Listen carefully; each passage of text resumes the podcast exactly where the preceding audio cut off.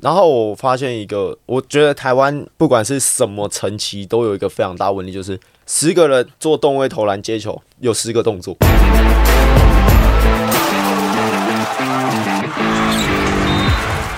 话题人物，对号入座，坐哪里？球场第一排。嘿嘿哎好，我们这一来宾呢，邀请的是在 YT 上面呢，跟社群上面呢颇有名气的，号称 AKA 篮球狂狂人人凯瑞王凯正。我是篮球狂人凯瑞，我凯瑞你 哎，你还有这个？哦，有啊，那你为什么在打三打三的时候没有拿出来用？哎、对，对啊，呃你下次一定要拿出来用真的拿出啊！来用哦，下一次感觉可以请那个请现场收音现现场稍主微持人帮对，主持稍一微下帮忙 Q 一下。 Q 一下，可以，好，那这个凯正呢，其实是呃 Empower 的训练师。对，好，然后目前全职吗？对不对？就是主要的工作。也不算。其实我现在全职的工作比较像是在台电跟金欧那哦边，对。那 Impal 那边比较像是 part time，对，就是他们只要有需要帮忙的，然后我就会出现这样子。好，那应该讲就是是以训练为主，对，训练为主的技术训练还是体能训练？技 术，技术训练为主对。 WSBL 的台电女篮跟金欧女中 HBO，对，然后哎、都同一个体系啊。同一个体对系，两个同一体系好的，好对对对对好，然对。后本身在在 Absolute 三乘三点一 X 一的三打三当中，台北战马，对，台北站吗？好，刚拿下分站冠军。还有 MVP，好爽，还有 MVP，哎，拍手！好，恭喜哦，哎，恭喜哦！ 哎，我我跟你讲，我我发现我们真的是芙蓉王哦，你知道为什么吗？因为我们不是那时候下去台南去去做那个三对三的访问嘛哦，然后那一站我们主要的目的是要访问四岸四安野兽，就四岸野兽人在拿冠军。然后呢，同时那时候我们也访问台北站嘛，还有凯瑞，然后就是凯正他们，然后呢，凯正他们在下一站拿冠军，而且重点是中间有个故事更好笑，因为我们不是办一个就是素人跟职业对打的比赛吗？那时候你在转播，你可能不知道下面有多慌张，因为那时候本来说是职业瞧了两队，然后要来跟素人打，结果另外一队呢不小心晋级了，所以晋级之后呢，他们说我们要准备后面的比赛，我们就不能打了。然后呢，结果就我在现场就在找说谁到底能打，然后有些被淘汰，因为前一天下雨嘛，所以被淘汰也没来了，所以真没人打。结果呢，就出现战马他们，就是凯正他们就说好啊，那我们来打、啊。然后结果呢，他们就是在最后就前一场比赛要打完，我们正要开始活动的最后一分钟，他们从百货公司走出来，然后就说好啊，那我们两边就是凑一队，然后一起来打，所以是这样来的。然后呢，后来呢，这两队呢，因为做了好事，所以两队都拿了冠军。对， 你看，好好人有好事有好人有好报，好对人有好报。对我们芙蓉王嘛，对，芙蓉王啊对，郭董赶快来上我们节目，就会有机会了。有机会，对对对，目前看起来好像来过我们节目的，要不就是就拿高升了嗯拿到 MVP，要不然就高升或干嘛的，对。恭喜啊，恭喜啊，定是要的啦，恭恭喜恭喜啊喜！！而且重点是他拿，就是他们那时候拿冠军的那整个过程，也算是就是高潮迭起啊，有绝杀的嘛，有逆转的嘛，嗯对然后都跟凯正脱不了太多关系。我我其实我觉得，我们先从这个你个人来开始讲起好了。好好，我我觉得其实就是我看你这两三季打两季半嘛，两季打，嗯我我发现你的这个投篮的比例变高了，就是哦你、对你除了在你你过去你很做很多的换手切入啊、变向啊嗯干嘛，你速度很快，动作也很刁钻，可是我突然发现你在这两季，他在外面出手就是。外线的投射的比例欲望变高跟比例都增加了。因为其实我发现我需要在球场上面可能做的事情比较多一点。对我可能就是要帮忙配球，然后我可能要去帮忙组织进攻。那在这个状态下，我可能如果要这一直在切入，然后一直去做破坏这件事情的时候，我的体能会下降得非常快。对，所以我觉得我要找到另外一个方式，能够让我在球场上面能够有效得分，又能节省体力。然后在打完第一站、第二站之后，我花了非常多的时间在调整我的投篮，然后吨位的投篮，然后接球之后的脚步，然后要能够衔接到马上能够切入，然后能够走到变相的路径。所以我在这上面花了非常多的时间，那我觉得也收到成果，对我觉得还蛮蛮好的。所以你之前都没有意识到说可以多投外线嘛？因为你的身高来讲没有那么有优势啊。对啊所以你其实我看你很多切入，所以你是最近才领悟到说原来投外线还蛮不蛮轻松的，蛮不错的，对不对？应该说，其实我们设定出来的战术很多都是希望能够一开始啊，就是希望能够由我来去做破坏这件事情。但是后来我发现，太累其实我们对，太第一个是太累，第二个是我发现其实我的外线可能在球队里面有相对是比较稳定的，对，所以我觉得球队可能也需要我来就是做两分两分的支出这样子。可是我有一个疑问，就如果讲到练球这件事，因为这件事情我认为是蛮冲突的，因为篮球毕竟是团队运动，嗯嗯，可是你个人东西练的很多，那你个人怎么样让你的球员能够回去融入到团哎，队？这个问题不，错，这好问题。就是我觉得这就是一个，我觉得看球队它的取向是什么，因为有些球队它像如果它很多那种 fire out 的战术，那其实很多的时候切分切分，它也很吃非常吃那种个人技巧。如果他是很战术体系，要做什么后挡啊，或者是走 L 啊，或者是走 cut，就是 C 卡那些的，就是一直前切，然后 give and go 这种的，那就是当然就是我觉得这以以高中的球队来讲，我觉得很明显的就是蛋商，对，怎蛋怎商么了？就是蛋商，但是很多多很多战术、啊，对，非常多战术，然后就是配合，然后什么 give and go 啊那些的，高低中锋，对，然后 high low 这样子。但是如果像呃像可能北一吧，对北北一一就比较多个人的对动北作，一北一阳南明湖、嗯南湖都很像，对，很像，就是非常吃个人动作，所以我觉得就是呃，你这个球队设定的呃、主体是什么，然后我们我技术教练再由这个主体去想我们要该怎么去 support 这个这个体系。哎、像如果我们光以个人的动作来讲，你觉得我们台湾的球员跟日本的球员差别技术最到最多差别在什么地方？你觉得？我我我其实有觉得有一件事情，我觉得蛮有意思的是，这个我也有讲过很多次了。那有一年的佛光杯啊，嗯日本他们是名古屋学院大学啊，他们在当年他们在他们的大学联赛大概是排十六名、三十二、三十二强、十六强的球队，嗯不是说真的那种超级强队。他中锋最高是一百七三公分，我印象很深刻。中锋一七三，你没有听错，他的第二高度是一百七，然后再来全部一百七以下啊。然后高中队，大学队，大学队，大学队。名古屋大学，民国大学、民国学院大学的女篮、嗯啊，来打打打佛光杯。然后当年呢，我们佛光杯的冠军啊，当年我们 UBA 冠军是佛光大学佛大啊、嗯他是以卫冕冠军的姿，以当年冠军的姿态来打这个佛光杯这个比赛。嗯，当年他们阵中蛮蛮不错的罗哦，培珍姐妹嘛，哎，然后杨子瑜，哦，然然后后王敬婷，好、都都都都在好。梦欣他们也在吧？对，反正那个时候呢，他们就对打，结果呢，我们的冠军队输给他们，嗯嗯，然后包含他们在他们的中锋一百七三公分，对不对？篮板抓爆，卡位卡超扎实，预判的那个也很准，然后外线的射手大概就是一百六十五公分，嗯但真是的就会进真的也不高，对，但是就会爆准进，而且每个人手型都很像，嗯然后每个人的那个空档把握度都很好，我就觉得很奇怪，为什么我们台湾的射手不管男篮跟女篮，就都不是很稳定，是出手姿势没有统一吗？还是什么原因呢？就是到底是为什么？我觉得我个人这样看下来，我真的觉得第一个就是他们就是讲刚刚伯尼哥讲了一个重点，就是他们每个人投篮姿势几乎都一样，包括我看韩国也是，那时候对啊我韩记国很明显。韩国非常明显，因为那时候，呃，我记得我大学有一年，那个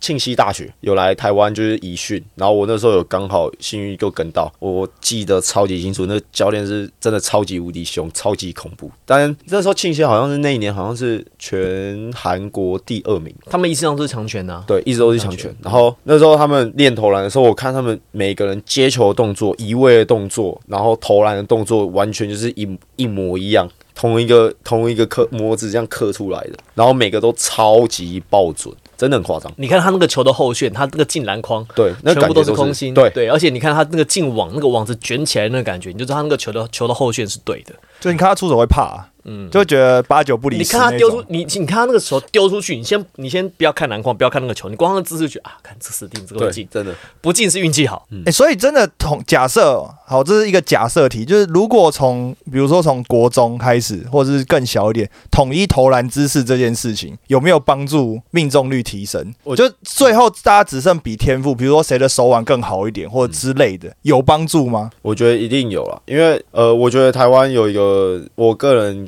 觉得就是台湾有一个很大的问题就是。派系很多，然后东练西练，然后但是没有一个，我觉得如果就是以我自己一个目标来讲的话，我希望是跟一个一群人，然后可以去发展出一个大的树干这样子，然后大家可以从这个树干里面去延伸不同的枝，就是一套训练体系。对是我对，但但是这样的话，代表就是说，呃，每个每个每个教练他都可以赋予球员一些不一样的风格，或者是球队的体系，然后战术的体系之类的。但是回归到可能要大家长大，然后要打中华队之后，大家都不会脱离这个主干。其实基本是一样比如的。说，就讲你看韩国，他们每个人的出球姿势都一样，可是有些人是射手，有些人是控卫。他对就是有些人他，我可能我特别喜欢头会会投，你就是射手。但是我哎，我如果说这个人他的所有姿势不错，会准，可是他又很会运球，喜欢运球，喜欢组织，哎，那他就可以当，或是不小心长高了对对、对长胖了，对对那只能当中锋了，真四号，对对对对，当中锋去这了。的意思应该是这样啦。嗯，所以我们就在那个就是很基础规格下面就没有统哎、一。这个我觉得刚好，因为是你是训练师，技术训练，我觉得我可以讨论一下这个。就我自己觉得哈，就是我们台湾的出手姿势，就是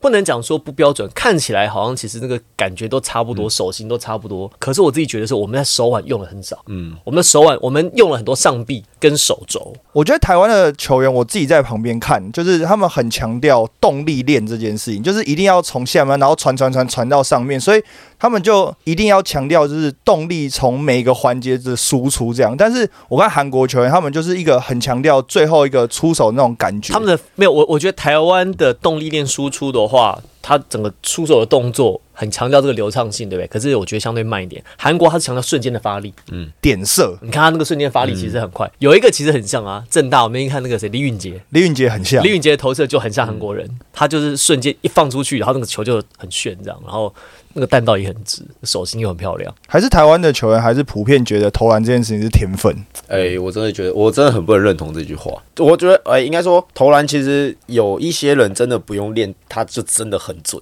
像我有一个射甲的学长叫王豪，他就是一个天生射手，我看他完全都，我几乎没看到他怎么在投篮，大家就是比赛就是狂射射爆，就是拿到球，他就会就是对投篮筐很有感觉。对，然后他手腕超级漂亮，就是投出去。他以前中兴大学的，然后就是投出去的感觉就是超级漂亮，然后球那个 spin 的感觉都超好的。然后就是，但他我也看到好像没什么在练球。那不就天分吗？对，就是天分。但是其实我不能认同，原因是因为其实我自己也自己就是苦练上来的，所以我相信这是可以被雕塑，然后可以是被创造出来的。我自己的感觉是这样，我自己认为就投篮这件，我们今天现在就讲嗯专讲投篮这件事情好了。我觉得投篮这件事情是，如果你的姿势正确，如果你在从小的时候你打的基础好的话，你是会有基本盘，会会嗯对八十分。韩国队那么多射手，我就不相信韩国这么多人都有天分，我也不对啊相信。对啊，但是他每个人都有一个基本的准度，嗯比如说我按照这样方式去练，我发球会有八成，三分球会有三成嗯五，好命中率可能会有四成五。但我真的超级有天分，像李宗熙，好或者像那个像什么我什么文景莹啊，什么那种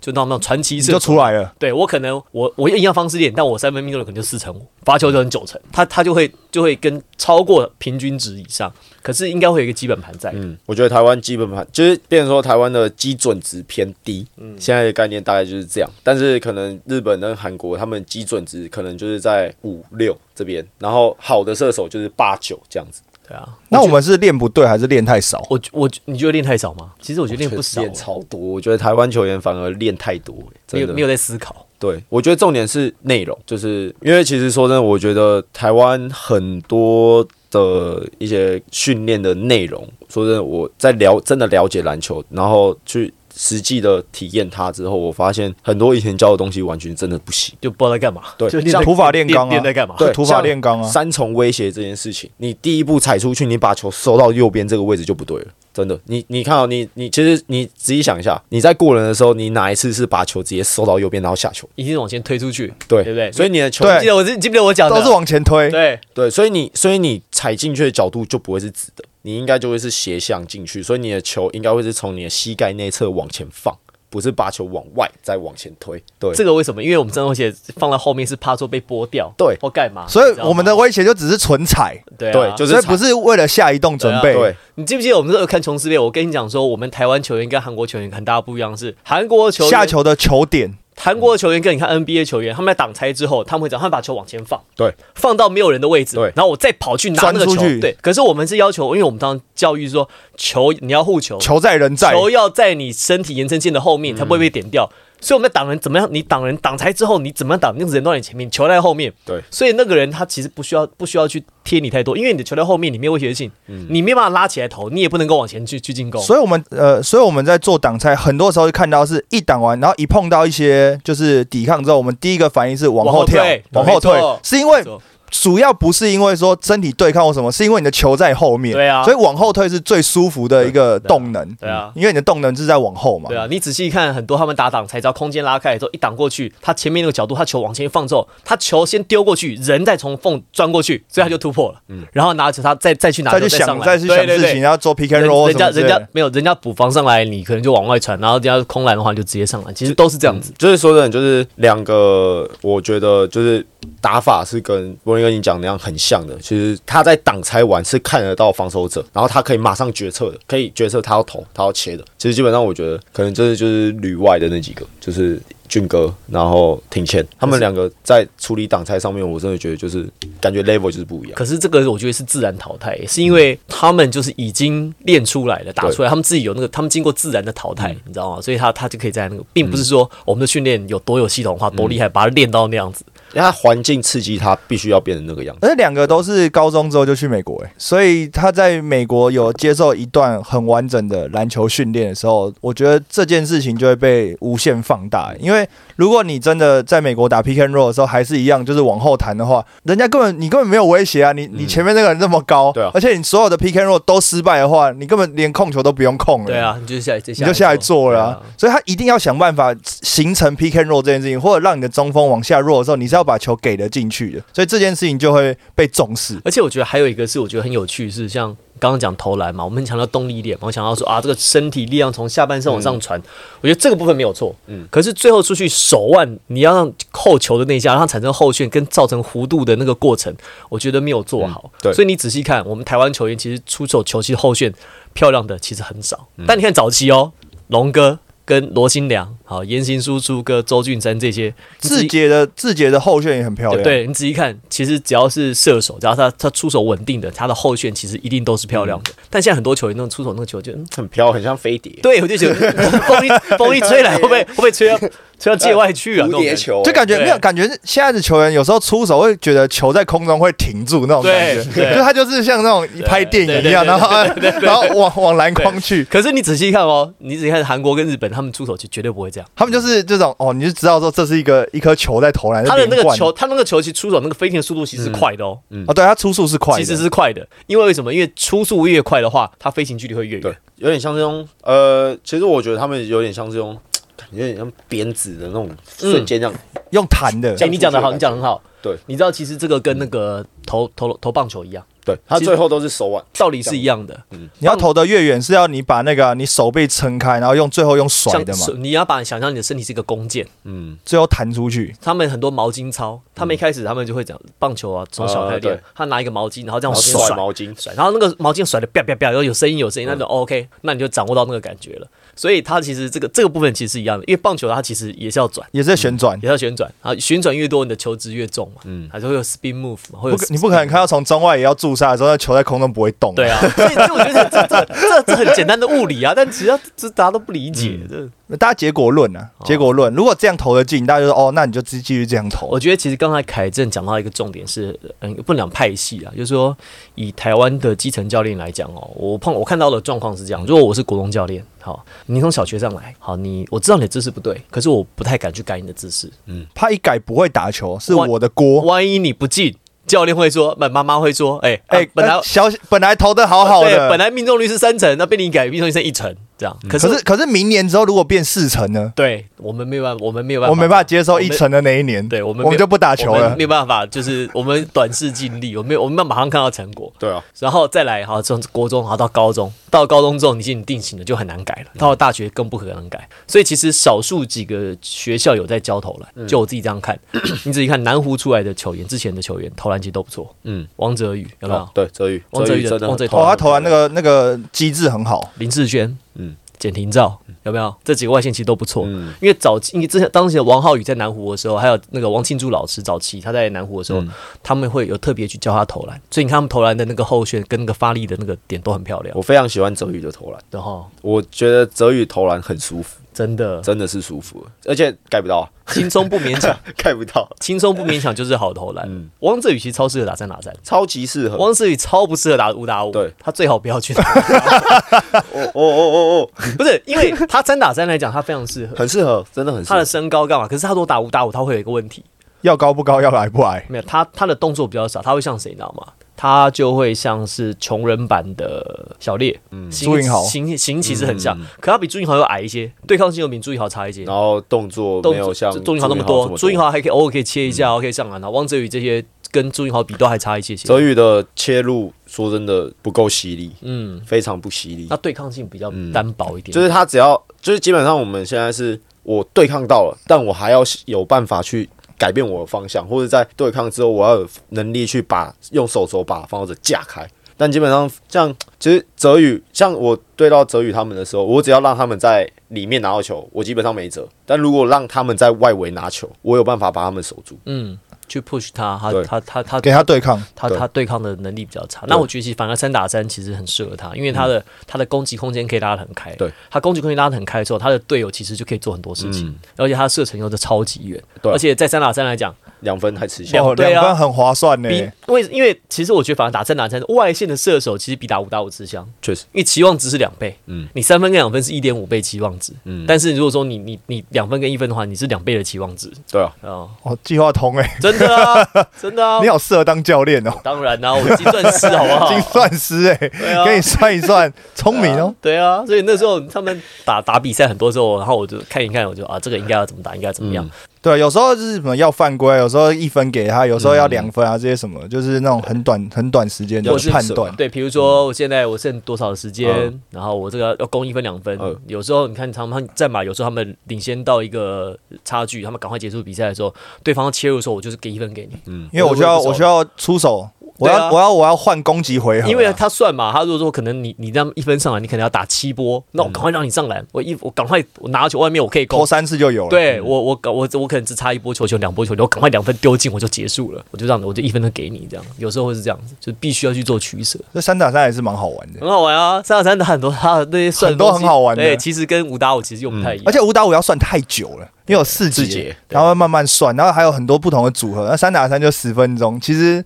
这个蛮，这个我在旁边看，其实确实是蛮有而趣的。且我觉得三打三其实相对比较不吃身材对，所以所以我我是我比较适合打三对三，哦，他三打三打飞很好哎、他们小组配合打得很溜嗯哎、超强。就是你个人有一些能力的时候，你就逼着对手要去在你身上做选择嘛。那你对手要在你身上做选择，你就有更多选择的机会了。对，凯正打三打三的观赏性又很棒，嗯因为我觉得，我觉得有一个重点是因为我外线大家比较不能放我外线，所以然后帮我挡的人如果又是 AK 大致的挡的好好，AK 的，帮我他 AK 的挡人的效率值非常高，他基本上就是直接绑直接把人挡飞这样子，所以他挡出基本上他只要挡得出来秀出来，绝对就是中锋。啊，中锋他到他如果不扑，他会被我投，但扑又会被我过，所以就是两个他就会变成说选择。那如果我把中锋带开的时候，他下去 AK 基本上啦，我觉得也是无解啊一对一对，哦小后卫，我觉得一对一根本很难守住他。我觉得其实 A K 的身材并没有说真的非常突出，对他的身高跟他那个体型，在嗯国内其实绝对有。哦但我非常推荐，就是任何想要学习挡拆的人，去看一下台北站吧。A K 就是 Anthony Kelly，然后跟凯正两个人打挡拆，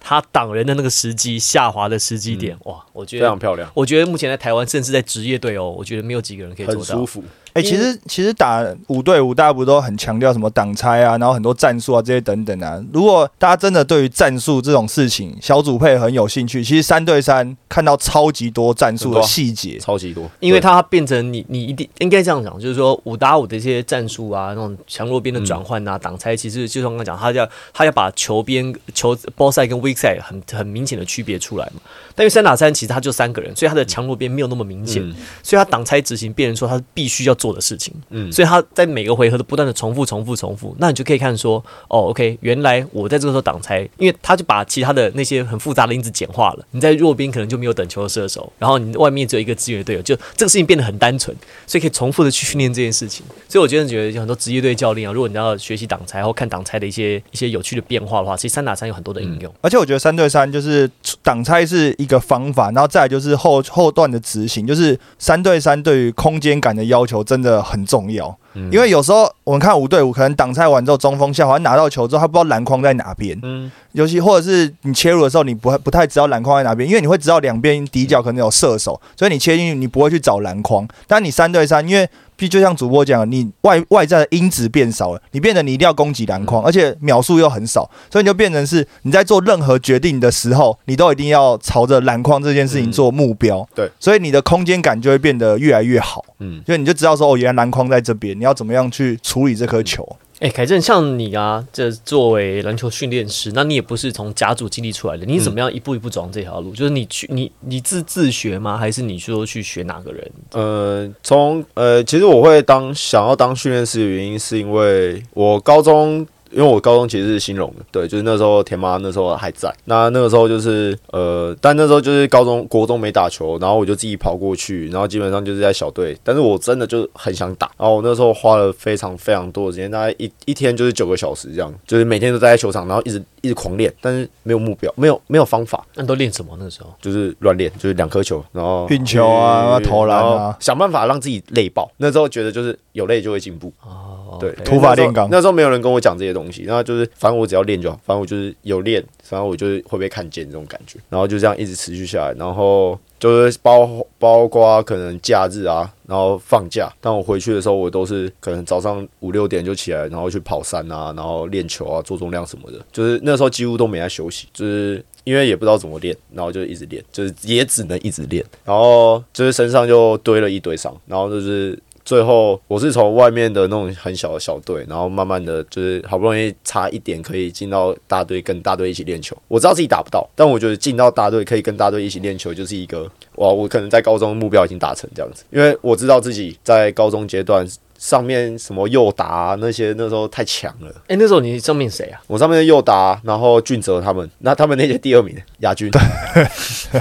那蛮强的。对，然后我下面是那个思翰他们，杜思翰、高梦维他们，对，也很强，是第四名嘛？我记得对好那像一届打进四强啊对因为那第三时候那那个杜十安四强的时候手受伤嘛，嗯所以只剩高梦维一个人在打。那时候经历，那时候青龙经历蛮多，因为那时候痴汉那一届就是田妈走，田妈离开去高院，啊，好像高院吧，对。对对，然后后来呃就是那个原本是那昂高对昂高昂高教练就是带，然后那时候带了好像三个冠军吧，什么精英杯，然后什么就暑假大丰收啊长腰杯！对，暑假大丰收啊，然后结果后换了来韩换换韩光云，对韩就训他爸，对对对，一一换过来，然后直接不会打球，对，就是我就是就是就是整个就不见了啦。对，我觉得那一届还蛮可惜的啊、反正就是绕回来，就是花，就是那时候其实花很多时间，但是就打是上不了场。上不了场，然后找不到方向，然后那时候其实很怀疑自己到底在干嘛。对，然后就是其实中间有经历过一个很蛮黑暗的一个自我自我调试自我放弃的时候对，对对，就是很颓废，超废。然后那时候就是在那边学抽烟喝酒啊，对，然后啊，后来怎么转正的？后来其实就是觉得还是很爱，就是放不掉。然后就是到大学，我就跟一群一群就是以前也是兴隆的，然后也是小队的，然后就一起去环球科大这样子。对，然后然后我们那时候就是在那个时候，我开始接触到所谓的正规训练，哦，所以你大学才真的大学我才大开始正规训练对。但是那时候真的还是不懂篮球，因为我完全没有观念，所以大一的时候我也是疯狂的练。其实那时候就是大一的时候，我培养出我的投射，因为那时候大一大家都说我不会投篮，然后我就觉得不可能吧？不行。对，那时候我真的觉得就是不行，因为那时候真的不会投，然后大家就说我不会投篮，然后我就每天就是八点八点半练完球，然后我就是大家就去吃饭，然后我自己一个人就是在前面叠椅子，然后就是每天就是自己投自己捡两百颗，然后就一直持续持续持续下去，然后后面就是开始知道怎么练球，然后身体怎么去攻击，是到出社会到最近，然后我是有找一位叫陆克的一个。嗯，他其实身份蛮多的啦，他就是林庭庭谦的训练师，哦，对所以你跟他对我有跟他学，学对我有跟他学一些发力，然后一些呃训练的东西。然后他很厉害的地方是，他其实比较不会直接跟我说我要做什么，他的长相应该长什么样子，但是他会去不断的引发我的思考，然后他希望我自己用你的体验方式，体验，就是我要用一个对的体验来看到对的事情。这种概念。所以其实我很大幅度的被他影响到，就是我希望球员他是能够看到最真实的东西，所以我必须要自己练。所以我花了非常多时间训练，原因是这个，因为我必须要先自己了解，我必须自己先体验到，练给球员看。对我必须要让球员知道他在做这件事情的时候是长什么样子。对，所以其实训练师、教练这个东西，教练这个名字，我自己的定义就是你要教也要练。哦，要教也要练。对，哦，有点道理耶哈。有道理啊。哦，对，其实我觉得你反而要练的，有时候我觉得反而你有时候练的反而要比球员多，因为其实说真的，我觉得我自己的训练量绝对不比一些职业球员还少。我感我觉得我真的觉得就是这诶，样，那所以他们在练的时候，像台练或是或是那个金欧金在练的时候，你也在旁边一起一起练嘛，一起跑，一起一起一起做这些动作嘛。呃不会，就是他们在练的时候，一定就是我在旁边看，然后我要教他们怎么做，哦所以就他们练之前，你先练完你的部分，或他们结束对之后你再练。然后我自己。再练，哇对，那你好充实哦。呃要教也要练，对啊，哎、有一个问题哦，就是我觉得这个是我们可能在这期节目当中最、最后最想提到的，就是说，因为我们看到在好几站三对三当中啊，你在可能球队落后啊，或者是比数很近的时候啊，你有一些出手绝杀比赛，或者是把这个比赛带入到延长赛，我印象中蛮深刻的啦。这几站的比赛嗯哈，那像这种东西是可以练的嘛。对，它是可以训练的嘛，它有没有办法就是情境去模拟，或者是做一些意向训练？因为我发现我们台湾就很常缺这种、这种型的临射门一手脚哎呀，就可能就是啊，差差个几分，一分两分，然后最后一集啊失败，好结束输球这样。我真的觉得就是就是投投投球的时候，因为其实我自己一直告诉自己一件事情，就是你不管在比赛的时候投的每一颗球，你只是在重复你已经做了成千上万次的动作而已，你只是在把那个动作在当下再做一次而已。所以呃，你已经付你已经做了这么多次，你不要去怀疑你自己的训练。对，我会用自己这这个这个，我会用这个方式来告诉自己要给自己信心啊。然后训练的部分的话，就是我在训练，我会一直找模拟接球的角度，对我一我会在脑袋里面一直想，我在这个位置球可能会从哪边来，那他可能会走 low star 出来，我要从 low star 出来接球，那球如果从四十五度角往下给，那我会怎么接？那我接到的时候我要怎么赢球，赢赢向球，然后我脚步要怎么踩，然后再来就是呃动位接球的方式，很多人他们动位接球就是我刚刚讲的，他们在动位接球的时候，他们并不会知道篮筐跟防守者的位置，对，但是我会很强调说，我会一直想，就是我在移动的时候，防守者他可能会怎么钻，那如果我是被挡出来，可能就是做一个 flare，我移动过来的时候，防守者他是走下面还是走上面，那我接球我要怎么接？那我会一直重复在这个东西上面，然后去找出我要攻击的角度跟接球的位置，然后接到投篮上面。所以就是呃，在这个这个基本的移动上面，我觉得只要你有那个画面，基本上你就可以比较有哦内哦容的练要球，要有意向训练那种对感觉。对对对对，有点像印象训练那种概念。对，然后再来就是我会要求自己要连进。哦哦，连续进球 OK，对哎 OK，那如果像是移动动位的投篮，我可能就是要求这个动作，我可能 low star 出来，我接四十度角投篮，我接外侧，然后双脚垫投篮，我要连进五颗，然后我才会换到下一个点。那不管投要投多久，我就是要把它投完啊哎、这个小时我小时候我高中在打球的时候啊，我们打一组球队哦，高中打球，我那时候练球的时候就跟人家很像，我会把比如说我从底线出发，然后那时候是中距离的年代，那时候还没有投三分线，嗯嗯那时候我会怎么样？我我我在我在底线，比如我在在左边面框左侧的 corner，我从那边出发，因为我们战术其实发起点射手都在那个位置开始嘛，我把球丢到四十五度角，嗯嗯，就丢在罚呃罚球线出来嗯，四十五度角三分线往前轴区一步要不要轴延区伸线 o b 轴区的后一步，嗯呃呃，我把球丢到那边，然后我去追，呃追球拿到球之后呢，我那这边拿到球我就直接投篮，嗯嗯，其实就跟凯登刚刚讲的很像，因为那个时候是战术会传到那个点上，嗯所以我在那地方接球，对，所以我不会说我在那个地方拿球，然后就酝酿一下出手，我在呃那边拿到球直接我就是我就是出要手，把我就是出手，对嗯所以我们就我那时候就很常做像他类似这样的训练。那我觉得有一个地方我觉得比较特别的是，台湾的球员，我看过很多高中球队在训练，或者大学球队在训练，他们会怎样？比如说一样的位置，他们在轴区在四十五角三分线好了，拿到球跑跑跑，他动位接球运一下，停住了。停住，停住了后再出手，或者停住了后再做动作运一。下。这是嗯一个非常大的超级大的那问题。你干嘛动位接球？那你就原地拿对拿起来投你就动好位了接。球就是你应该，比如说好，你从弧从底线出发到四路要拿球，动位接球之后，马上应该其实第一时间你就是先投篮，先投篮，先投篮，先投篮。越多你不做这个事情的话，那那哦，那你就我就白让动我就了让你跑位嘛，反正你也不出手，你也不准。对啊，你仔细看韩国球员，你记不记得看在次从斯杯热身的时候，你就发现他们在动位接球之后，他们做第一一定件事情接投篮一定接投篮，而且他不运球，嗯，他不会再下球，他就直接投篮，投投投投投投到够准之后，你知道哇，他动完气球出来之后，你要投篮再做动作你会扑防之后，他才开始做第一个动作。基本上我就基本上我打三三的时候就是这样子，对就是没错我会我会让自己要一定要做到这件事情，就是我在移动的时候我先判读。那我判读的时候，如果像是呃 Bradley 或是 AK 或是 Young 他要跟我做两人小组，就是 hand off 的时候，我其实在移动的时候我已经看到防守者他的位置，所以他接到球那个瞬间，他只要让我有一步的空间，我就绝对出手。对，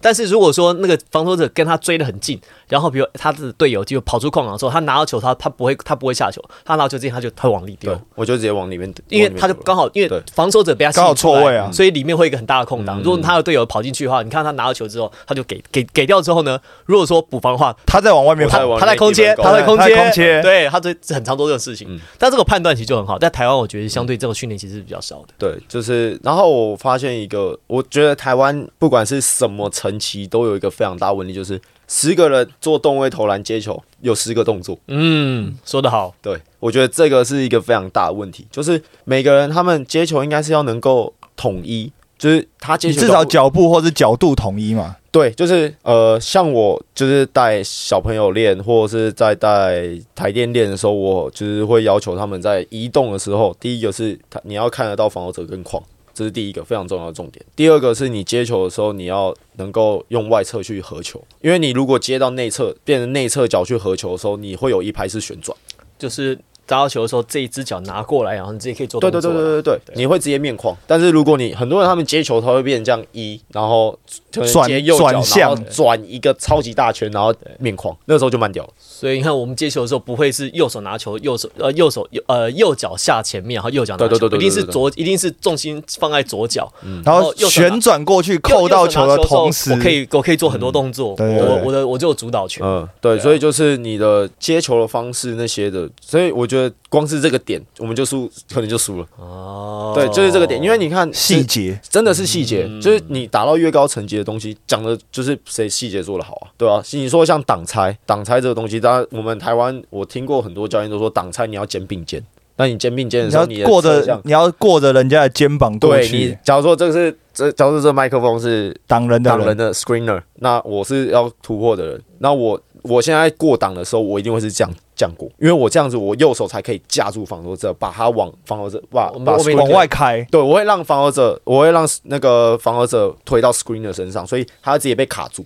但我进去的时候，我这个角度进去，我可以直接面向二线的，就是斜方的中锋。但是很多他们如果变成这样子进去的时候，他们会变得有点侧向，他的肩膀会先看到防守者，而不是你的面向先看到防守者。对，所以光这两个，你可以处理球的方式就很就是差差异就已经有很多了。好，哦所以到底我们跟比如日本啊、跟韩国的后卫比起来，就在投篮啊，或者在技术上面，我们哪些地方可以可以怎么样去加强？可以怎么样，就是说至少可以跟上他们的。我们先不要讲其他准度，至少这种东西应该是练得出来的吧对啊。，这种这你不要跟我讲说什么啊人种差异啊，人家哎、你你告告有亚洲人啊妈，对啊傅建勇输一百六十七对啊，，他这个投成这这个样没话子讲，，我们就不要讲其他的，也不要讲说什么速度啊、破爆爆发力、弹跳。就投篮投篮这件事情，这个是我觉得是最没得讲的，嗯嗯，最没有借口的。到底我们可以怎么样去改善我们的投篮？嗯，我觉得如果从基层开始讲的话，真的就是动作的养成跟建立，一定要是在好的动作上面。不管他，先不管他们发力哦，因为小朋友阶段他发力，每个人力量都不一样，他没有办法去控制他的力量。但是他只要有好的动作养成，我相信就是跟柏林哥讲的，就是他只要基本盘有个五十，就看他以后怎么发展，能不能让他自己呃突破到可能八九，但是基本盘五十，就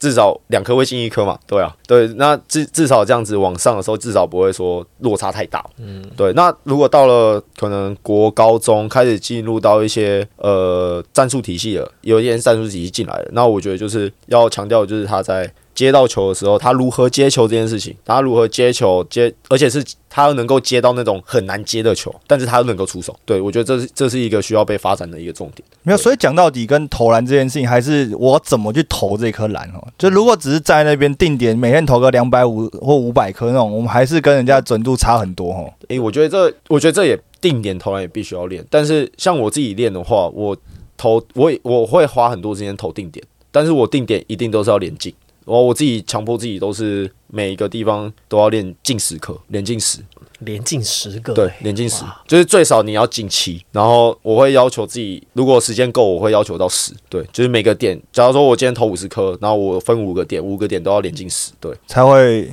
才会休息。对，才会休息。我以前我以前类似这样子，对啊我以前投就我之前在高中投三分球的时候，可能十个里面我要进七个，对对对，类似然这后种我概念。但是我没有连进啊，我这、嗯我没有我没有这样七个后，这一轮再来，对，好投完这个点之后再到下一个点去这样子。我觉我普遍我觉得就是你投篮，其实你要给自己一些限制，压力你要跟情给境对，你要给自己一些限制，然后给自己一个压力情节在里面。就是假如说哦，我这像我以前投篮就是好，假如说我投五十颗，如果我六十颗没有投完，那我可能多一颗我要跑几趟这样子。哦，我觉得台湾的球员练球是有强度但没有压力、嗯，就是你你说这种训练强度，大家弄得很累很累，可是你对说真的压力上面，就是跟比赛的连接就少很多，所以很多球员练的很多，就像凯正讲，他觉得球员是练的很多没错，可是你觉得反映在我球场上好像没那么多的样这子，呃弄了半天用不出来，也弄了对就有强度没有压力啊嗯。我觉得压力这件事情好像在练球上面就变得很重要哦。对，就是但是我觉得更难的地方就是现在小朋友真的不吃压力耶，扛扛不住哦啦，扛不住。你不要说小朋友，大人都不一定吃了，何况是小朋 友。扛不太住对啊啊。呃，没办法，没办法，我我跟你讲，这个是这个是社会，我们的对社会文化就是这样子，嗯就是这个是从这个包含我们的体育的表现啊，是然后是骂不得，还是你没办法设定这种压力的训练项目？没有没有没有，这个就纯就是对压力的抵抗。我这、我讲别的，我们讲一个，我们不要讲体育，嗯嗯，大家现在很喜欢韩团啊，喜欢跳舞啊，嗯为什么你觉得韩国人他们跳得出来跟我们跳得出来不一样？大家说哇，韩他们跳舞强度差很多，为什么啊？因为人家韩国他们可以骂、啊，跳不好就骂啊，对，干嘛的？然后我们这边就是啊啊，没关系，我们就再来一次。爱的鼓励 啊。对对对，然后骂一下就想要退队什么的，对就退队，哦，哦那那你就退队。到底要怎么练呢？对啊，所以你你所以你你看，我们不要讲篮球，你要跳舞，你也输韩国啊，一模一样的东西。输很多哎、对啊， 没事没事没事。好，我们希望我们节目呢，就是把这个问题点出来，然后有听到的呢，就是我们可以去把这个观念呢，再讨论一带下嘛带。给大家。好，我们从从自己开始做起，好希望可以有一些不一样的改变。好，那我们这边先稍微休息一会，我们还有其他的问题呢，我们在下集继续跟凯正聊聊天。我是王柏林，我是 Henry，我是凯正。球场地牌，我们下集再见，拜拜